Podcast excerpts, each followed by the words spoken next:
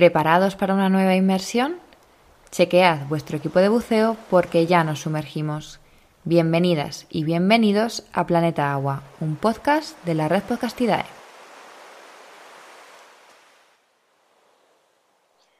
Hoy, en Planeta Agua, nos sumergimos en busca de unos animales que han cautivado a todo buceador que haya tenido la suerte de toparse con ellos debajo del agua. Hoy vamos a hablar del maravilloso grupo de los cefalópodos con el doctor Fernando Fernández Álvarez, experto en la familia de las botas, quien además está disfrutando actualmente de una beca postdoctoral en la Universidad Nacional de Irlanda, estudiando estos fantásticos seres. Hola Fernando, bienvenido a Planeta Agua y muchísimas gracias por estar aquí en este episodio. Hola Natalia, muchas gracias por invitarme, estoy encantado de estar aquí y bueno, podemos dar paso a la entrevista cuando quieras. Bueno, ¿quiénes son los cefalópodos, Fernando? ¿De qué animales estamos hablando? Bueno, se trata de un grupo de unas 850 especies vivas en la actualidad eh, de moluscos. Em, y bueno, se trata de un grupo cuya diversidad es principalmente fósil. Hay muchos fósiles de amonideos, por ejemplo, y de, otros grupos también.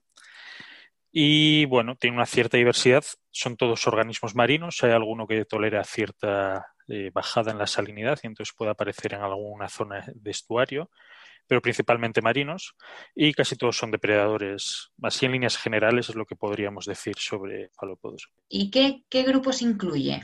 Sí, en la, actualidad, eh, como decía, son unas 850 especies y tenemos dos grupos principales. Los nautilos, que es un grupo cuya eh, principal componente de la biodiversidad es, fósil, pero en la actualidad existen unas seis especies eh, en dos géneros, Alonautilus y Nautilus. Y son unos animales con una biología muy diferente a la del resto de los cefalópodos vivos en la actualidad, que tienen una concha externa y tienen en torno a unos 90 tentáculos. Eh, son realmente morfológicamente muy, muy, muy diferentes y luego el, grueso de la biodiversidad existente de cefalópodos en la actualidad se corresponde con los coloideos, que también incluye grupos fósiles, como serían los belemnites, y podemos hablar de dos grupos principales eh, vivos en la actualidad, que son los octopodiformes, que incluyen eh, los vampiros, o también se les llama calamar vampiro, pero no tienen absolutamente nada que ver con los calamares. Entonces la tendencia actual es más llamarlos vampiros simplemente, el, el Vampiroteutis infernalis. Se trata de un animal fascinante que vive en la capa del mínimo de oxígeno, en torno a unos 600 metros de profundidad, y que tiene una biología también muy diferente a la del resto de los cefalópodos. Estoy empezando por los que son diferentes casi que, por los normales. Pero bueno, eh, este, este animal además tiene sus tasas metabólicas muy bajas, eh, parece ser que se alimenta de detritus, a diferencia del resto de, los cefalópodos que son eh, mm, eh, depredadores. Y dentro de este grupo de los octopodiformes, la mayor parte de la biodiversidad la ocupan los pulpos. Pulpos eh, pueden ser de, dos categorías, los pulpos cirrados, que tienen como una especie pequeña de, cirros en cada uno de sus brazos y unas aletas, y por esta razón se les llama eh, Dumbo octopus en inglés, o los podemos llamar calamares, eh, perdón, eh, pulpos Dumbo, debido a que un poco en los vídeos que se pueden ver en internet recuerdan a, la forma que tendría Dumbo con, con, esas orejonas gigantes. Eh, entonces se pueden ver muchos vídeos de estos, de estos animales si se buscan en el Monterrey Research eh, Institute eh, en, Google o en YouTube. Y luego el resto de los pulpos son los incirrados, que ya no tienen estas estructuras de cirros en cada brazo y que pueden ser bentónicos, aunque también los hay pelágicos, o sea, que viven en el fondo del mar versus que viven en la, en la columna de agua y em, estos animales también pueden aparecer en aguas someras, mientras que los pulpos cerrados son todos de aguas muy profundas. Así que es muy improbable que cualquiera buceando eh, o, haciendo snorkel cerca de la columna, los pueda, cerca de la costa, los, pueda ver. Esto en cuanto a los octopodiformes. Y luego tenemos el otro grupo grande de cefalópodos vivos en la actualidad, que son los decapodiformes, que incluye una mayor biodiversidad. Estamos hablando de varios órdenes, como podrían ser el orden de las sepias, el orden de, los sepiólidos o globitos, están los espirula, que se trata de unos eh, pequeños calamares con una concha interna. Y luego tenemos los, eh, los calamares oceánicos que pertenecen a dos grupos, los Duodidea, que es un grupo menor, eh, y luego su grupo hermano, que es el grupo más diverso de cefalópodos que existe en la actualidad, que son los Eugopsida, son calamares puramente oceánicos, y estos son los que estudio yo y en, y en, los que se encuentra la familia de las potas, que es en la que hice mi, mi tesis doctoral y incluyendo a las potas, por ejemplo, es el, grupo de cefalópodos más pescado a nivel mundial. Aproximadamente el 50% de las capturas de, cefalópodos se corresponden con el puñado de especies de esta familia que se pesca.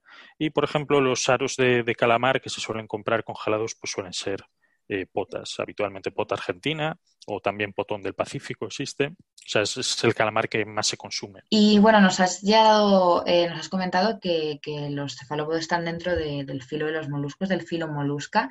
¿Qué características podríamos resumir que comparte con el resto de clases que conforman este filo? Bueno, eh, para empezar tienen la estructura del cuerpo con, con un manto que protege la, cavidad interna con todos los órganos. Y la parte del pie de un, caracol, por ejemplo, es lo que se ha transformado en los brazos y en los tentáculos de los pulpos. Además, tienen otras estructuras características de los, de los moluscos, como puede ser la rádula, que está presente en prácticamente todas las especies de cefalópodos. Y bueno, la morfología y anatomía general del, grupo se corresponde con la de cualquier eh, molusco de los, del pie en los apéndices que le sirve para agarrar cosas o para alimentarse. Y, bueno, mm, y, también un alto desarrollo del sistema nervioso central, y al igual que de los ojos, etcétera. Así que son, son, es claramente una morfología de molusco, pero un molusco especial. ¿Qué es esto de la, de la rádula, Fernando? ¿Cómo lo podríamos eh, contar a los que nos estén escuchando? Sí, la rádula es como una especie, podemos decirlo, como una especie de lengua con dientes.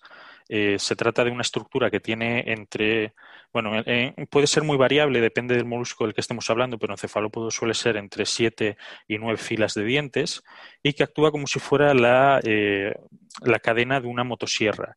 Entonces se mueve hacia adelante y hacia atrás y sirve para fraccionar la comida. Cuando un cefalópodo caza algo, lo primero que hace es eh, capturarlo con, sus tentáculos o con sus brazos y luego lo dirige hacia el pico. En el pico, el pico es una estructura que tiene la forma de un pico de loro y se trata de, unas mandíbulas eh, esclerotizadas que, mm, que, simplemente lo que hacen es eh, eh, hacer una herida en su presa, inyectarle eh, un, veneno y unos jugos digestivos y luego empiezan a fraccionarla. Y empiezan a fraccionarla con el pico. Y después pasa a través de la cavidad bucal donde está la rádula y la rádula lo fragmenta más. Y esto es muy importante porque el cerebro de los cefalópodos es como si fuera una especie de donut a través del cual pasa el esófago. Entonces, las piezas que pasan a través de las piezas de comida que pasan a través del esófago tienen que estar muy, muy fragmentadas porque en caso negativo podrían eh, dañar el, eh, el, propio cerebro del animal y, matarlo. Eh, se conoce un ejemplar en, un museo de, cefalópodo, no recuerdo exactamente la especie ahora mismo, que tiene una espina de un pez clavada en el, cerebro y que podría ser esa la causa de su muerte. Por eso es tan importante que los cefalópodos fraccionen tanto la comida a la hora de tragar a sus presas y eso también es un dolor de cabeza para la gente que se dedica a estudiar la, ecología trófica, es decir, de que se alimentan los cefalópodos, dado que los animales están tan fragmentados que la mayor parte de las veces es muy difícil saber qué han comido. Y a esto sumamos que muchas veces incluso desechan partes importantes para la identificación, como pueden ser las cabezas. Aquí hay poca carne, no me interesa, desecho la cabeza y entonces, eh, bueno, eh, dificultan la vida del investigador. Interesante. Eh, nos has dicho que tienen un, sistema nervioso complejo, que la parte del cerebro tiene forma de donut, pero ¿qué más nos puedes contar de este sistema nervioso? Bueno, es un sistema nervioso muy desarrollado, es el más desarrollado dentro de invertebrados y algunos, y aparte esto asegura que tengan unos niveles de, de inteligencia superior a cualquier invertebrado. Incluso hay algunos investigadores que dicen que podrían tener algún nivel de autoconciencia, aunque esto está todavía por demostrar. Eh, este sistema nervioso no se parece mucho al de los al de los vertebrados, dado que está como difuso. Aproximadamente en, el caso de los pulpos, por ejemplo, en torno al 40% de las neuronas están en los, en los brazos. Entonces, la, organización es muy diferente a la de cualquier vertebrado y que además se trata de animales solitarios, que es un entorno, es una circunstancia evolutiva en la que eh, la inteligencia se supone que no, se desarrolla. Así que se trata de un modelo muy interesante para estudiar tanto la evolución del sistema nervioso central en animales como los posibles orígenes de la inteligencia en, en animales. Y bueno, como buceadora, una de las cosas más eh, espectaculares que se puede ver debajo del agua es ver a estos animales eh, utilizar su sistema de camuflaje, cambiar de color, eh, a veces incluso de textura. ¿Cómo funciona este sistema de, camuflaje, Fernando? Sí, primero con respecto al, color. Este, estos cambios de color se deben a la acción combinada de diferentes estructuras la primera de ellas, y la más importante, serían los cromatóforos, que se trata de una especie de saco de pigmento al cual se unen unas fibras musculares que pueden eh, estirar o eh, encoger esta, este saco de pigmento, lo cual afecta al color. Entonces eh, pueden contraerlos y en ese caso es más difícil mm, encontrar el, el cromatóforo o estirarlos eh, de modo que se puede ver con, más nitidez en la piel. En algunos casos, como puede ser en el, caso de las potas, tenemos un único color, que sería el, rojo, o sea, un único tipo de, cromatóforo, y sin embargo, en otros animales como sepias, pues tenemos tres, tipos de cromatóforos que incluirían pigmento amarillo, rojo o marrón. Luego, además, tienen eh, unas estructuras denominadas iridióforos que son responsables de este eh, de esta tonalidad metalizada que a veces tienen los, cefalópodos. Y luego están los leucóforos. los leucóforos son eh, unas células eh, que se dedican a reflejar la luz. además de esto, muchos cefalópodos son capaces de cambiar la estructura de la piel, como comentabas, y esto se debe a la presencia de musculatura estriada y lisa que permiten eh, cambiar la, forma de la piel y mantenerla durante periodos prolongados de tiempo. A todo esto hay que sumar que algunas especies incluso tienen fotóforos, que son estructuras que producen luz, que puede ser en combinación con bacterias eh, que producen esta, luz eh, por un mecanismo conocido como simbiosis, en el cual ambos organismos se benefician de su interacción, o también algunos producen la luz con su, con su, propia, con su propia morfología de, del cefalópodo. los fotóforos, la, posibilidad de producir luz, la bioluminescencia, ¿es especialmente, ¿está especialmente presente en animales de aguas profundas o lo podemos encontrar en especies también someras? Sí, esto puede aparecer también en especies someras. Un, ejemplo muy, muy clásico son algunos eh, cefalópodos del grupo de los sepiólidos, en los cuales se ha estudiado esta interacción entre bacterias y, calamar. El ejemplo más claro es Euprina scolopes, que es, una, que es un sepiólido, que eh, se combina con una bacteria conocida como Vibrio friseri, que ambos utilizan esta interacción para proyectar luz contra el fondo del mar, de modo que difuminan la sombra que produce el, uprina al, pasar. Pero lo más común es que aparezca en animales pelágicos y especialmente en animales de, profundidad, como, comentabas. En algunos casos puede estar relacionado con atraer a, posibles cópulas, como podría ser en los calamares de cristal o cránchidos, eh, y, y, también en algún pulpo pelágico. Vale. Ay, qué interesante. Y bueno, vamos a, evidentemente hay, diferencias entre grupos, entre especies, pero eh, podríamos intentar contar el ciclo de vida general de, un cefalópodo desde eh, la época de reproducción, eh, cómo se reproducen, si hay un cortejo, después de la fecundación. ¿Podemos intentar ir paso por paso? sí. Voy, voy a empezar por el embrión, que me resulta un poco más sencillo. Entonces, estos animales eh, tienen, eh, bueno, eh, todos los cefalópodos utilizan huevos en los cuales hay un embrión que se va desarrollando. En, ese, en, el momento del nacimiento podemos tener dos opciones distintas de desarrollo.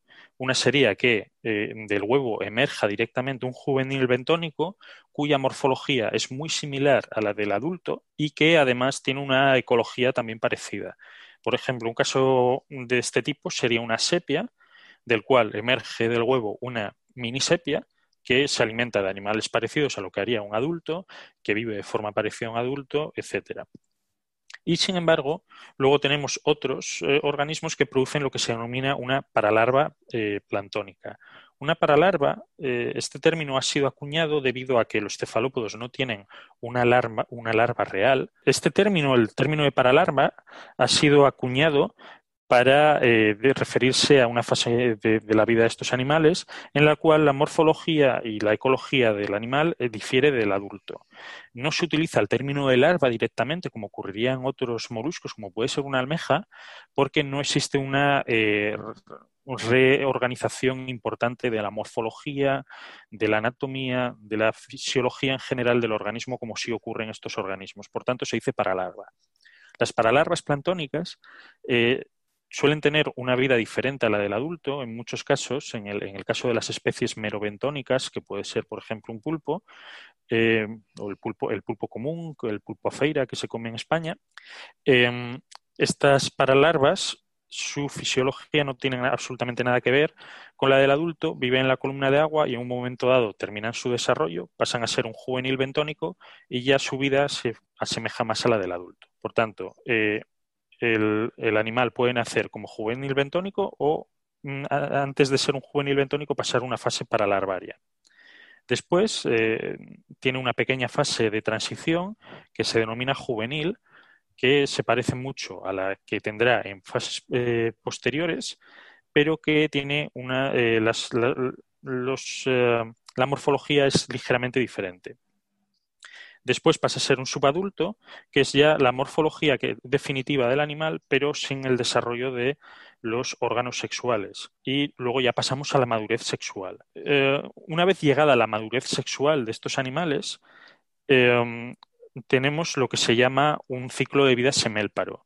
Es decir, estos animales se reproducen una única vez a lo largo de su vida, aunque esta puede ser escalonada y producirse en diferentes baches. Por ejemplo, una sepia puede colocar eh, eh, huevos en distintas zonas durante un, periodo de tiempo prolongado, pero eh, solo ocurre una única vez a lo largo de su vida y después viene una muerte programada. Y tras este periodo el animal se muere.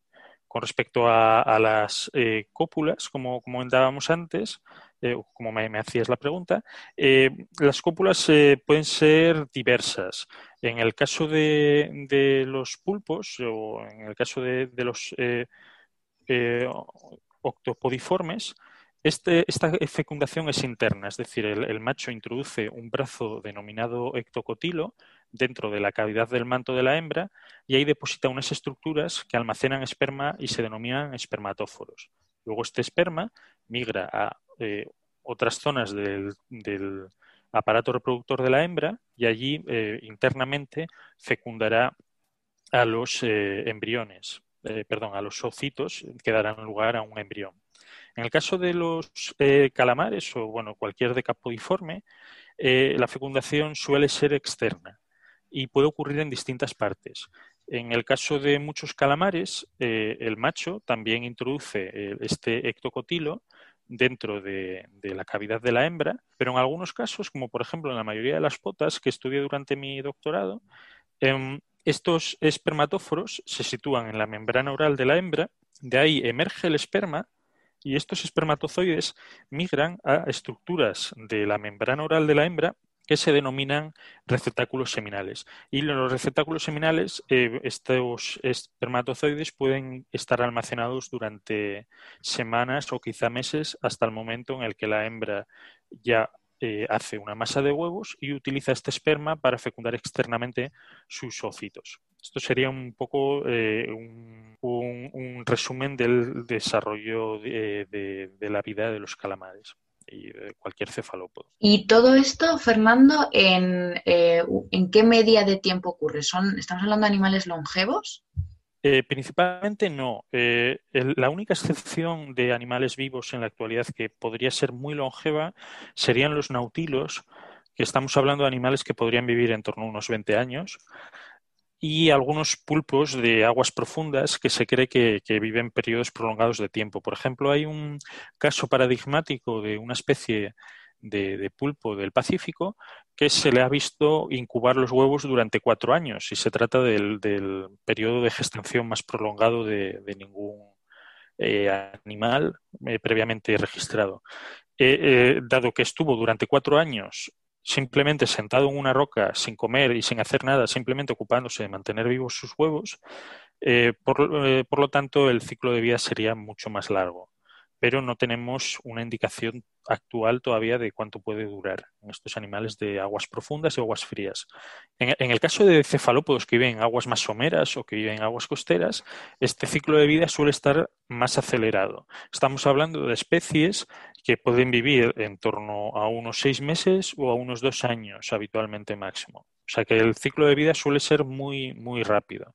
Crecen mucho en periodos de, tiempos eh, muy, muy cortos y por tanto tienen una fisiología como acelerada, podríamos decir. Y además de, la especie que nos has dicho que, estuvo cuatro años eh, cuidando de la puesta, las especies que podemos ver eh, buceando eh, de manera más, más, fácil, ¿no? que es fácil observarles, también cuidan la, la, puesta hasta que nacen bueno, las para larvas o, ya los juveniles? Sí, el, cuidado de, el, cuidado parental en cefalópodos eh, no es algo muy extendido. Eh, está extendido dentro del grupo de los de los pulpos incirrados, que son los que podemos encontrar en, aguas someras, que mantienen la puesta hasta el momento de la muerte de la hembra o la, o la, muerte se produce inmediatamente posterior a, que las larvas emergen o los juveniles emergen.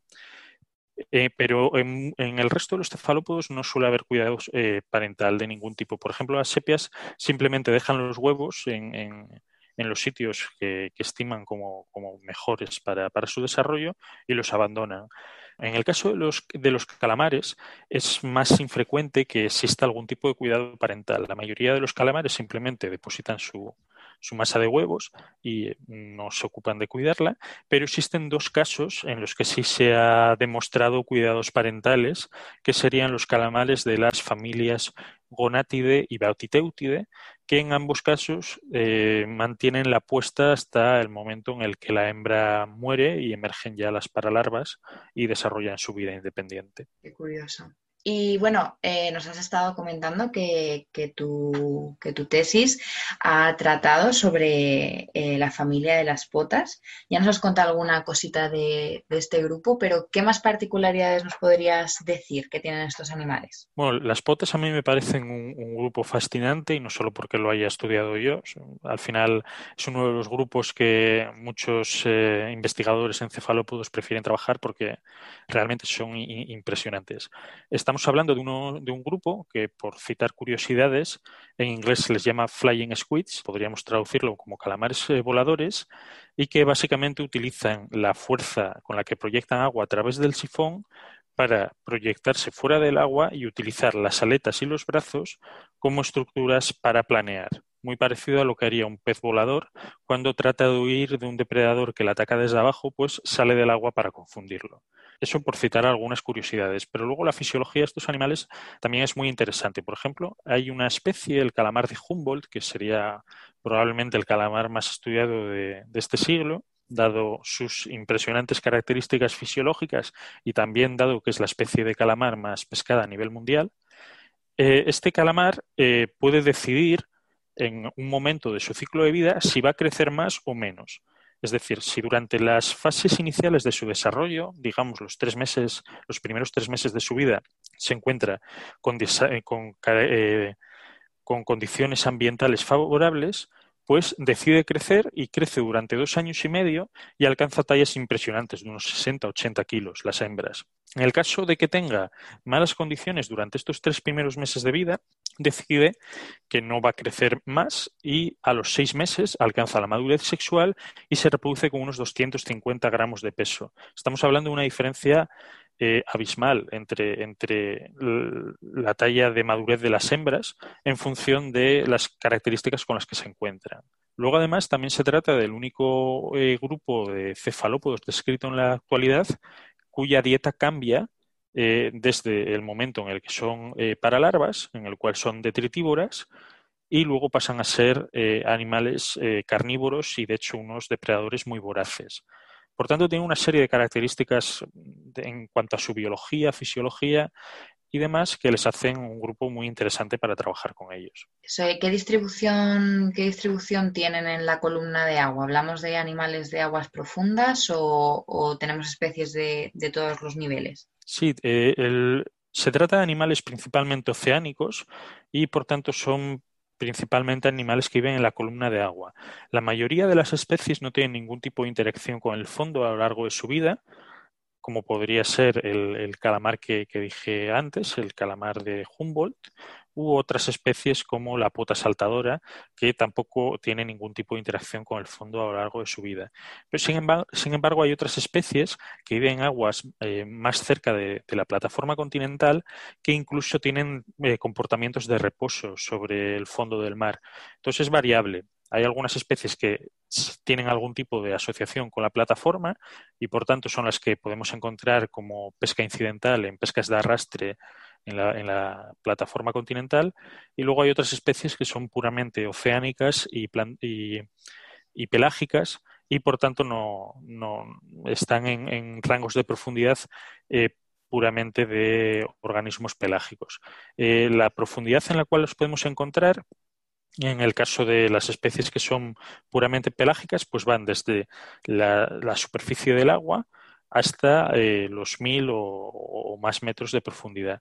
En, muchos casos incluso eh, eh, tienen migraciones verticales diarias, es decir, durante el día están a más profundidad para evitar que mm, depredadores que utilizan estímulos visuales puedan detectarles y durante la noche suben a aguas más someras para alimentarse de organismos que migran en la columna de agua para alimentarse de lo que hay en aguas más superficiales, que es donde se desarrolla la fotosíntesis y por tanto hay más biomasa sobre la que depredar. Así que son animales que su profundidad puede variar a lo largo del momento del día y además también varía en fase, en, en base a la fase de su ciclo de vida en la que nos encontremos. Las paralarvas suelen estar en aguas muy someras, mientras que según van creciendo van migrando a aguas más profundas. Vale. Actualmente también estás trabajando con, potas, ¿verdad? ¿Qué, estás estudiando sobre estos animales? Sí, eh, bueno, eh, ahora durante mi etapa postdoctoral en el, en el eh, financiada por el Irish Research Council en la y desarrollada en la National University of Ireland, Galway, eh, estoy desarrollando un proyecto de eh, eh, diversidad del genoma de estos, de estos calamares oceánicos. En el caso de mi tesis fue centrado en diversos aspectos de, la vida de las potas, pero ahora durante mi, mi, desarrollo postdoctoral he subido un escalafón y en vez de centrarme en una única familia de calamares, estoy trabajando con un orden que sería el orden oigópsida que incluye a todos los calamares oceánicos y que, como comenté antes, se trata del grupo más diverso de calamares eh, de, cefalópodos en la actualidad. Y estos calamares oceánicos eh, tenemos muy poco conocimiento acerca de diversos aspectos sobre su evolución, sobre su fisiología, etcétera. Entonces, estoy intentando cubrir este, esta laguna de conocimientos que tenemos para eh, evaluar cómo ha evolucionado la morfología de diversos detalles de su fisiología, etcétera, en estos calamares. Esto es lo que estoy haciendo durante este primer año de mi postdoc y durante el segundo pues estoy, me voy a centrar en los efectos de las barreras producidas por corrientes oceánicas en los mecanismos de especiación. Quiero conocer si hay diversidad críptica dentro de estas especies de calamares, es decir, si lo que estamos identificando como una única especie incluye varias o no, y cuál sería el efecto de las barreras oceánicas dentro de estos mecanismos de especiación. Y esto se debe a que eh, es normal que la gente tenga una percepción de que en el océano no hay barreras a la dispersión, que es un continuo en el cual los animales pueden moverse sin ningún problema. Sin embargo, nos encontramos con que hay barreras, como puede ser un frente oceánico, que evitan que las paralarvas de una especie migren a la otra a, la, otra parte del frente oceánico y, por tanto, a lo largo de las generaciones ocurre que dejan de reproducirse y llega un momento en el que ya no pueden reproducirse entre, entre las dos eh, partes de lo que originalmente era una única especie y se produce un fenómeno de especiación. Uf, qué interesante. Pues eh, estaremos atentos a, esos resultados. Y bueno, para, ir finalizando, te quería preguntar, es una pregunta em, muy general, pero en la actualidad, con, eh, al final nuestros océanos están en una situación un poco delicada, ¿no? Eh, ¿Está suponiendo una amenaza para, los cefalópodos? ¿Hay alguna, algún grupo, alguna especie que se pueda decir que eh, tiene un problema de conservación actual? Sí, es, una pregunta complicada porque de muchos eh, cefalópodos tenemos muy poca idea de, cuál es la dinámica de sus poblaciones, como por ejemplo cualquier calamar pelágico.